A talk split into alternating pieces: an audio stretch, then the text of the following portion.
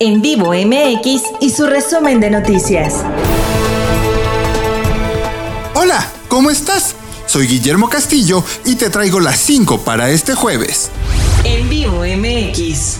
Arranco contándote que si alguien tenía duda de la dependencia que tenemos en Puebla de los combustibles fósiles, solo se tiene que voltear a ver los datos que presentó el IGABIM. El parque vehicular es de 1.1 millones de vehículos en el estado y son atendidos por 575 gasolineras.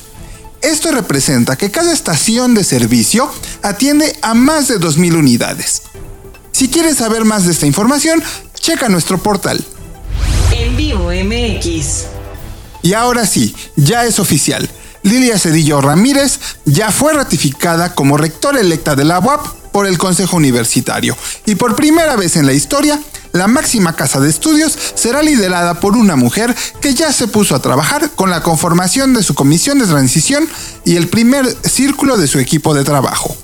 En vivo MX. Y entramos a temas preocupantes, porque Puebla entró al último cuatrimestre del año en el decimocuarto lugar nacional en la Comisión de Homicidios Dolosos.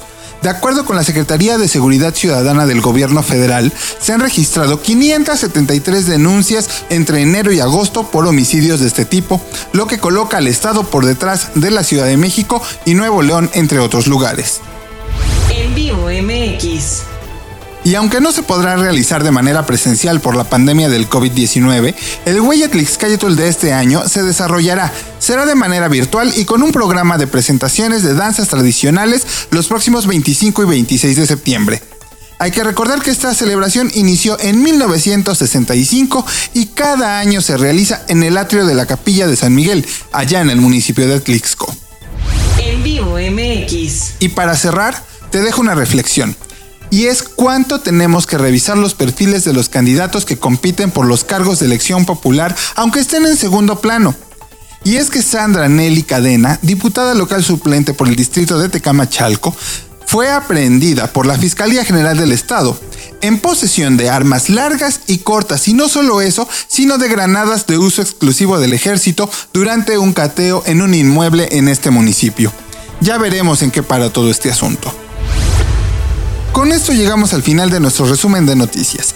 Te invito a suscribirte a este podcast para que no te pierdas ninguno de nuestros resúmenes diarios. Yo soy Guillermo Castillo y puedes encontrar más información en nuestras redes sociales. Búscanos como en vivo MX y visita nuestro portal wwwen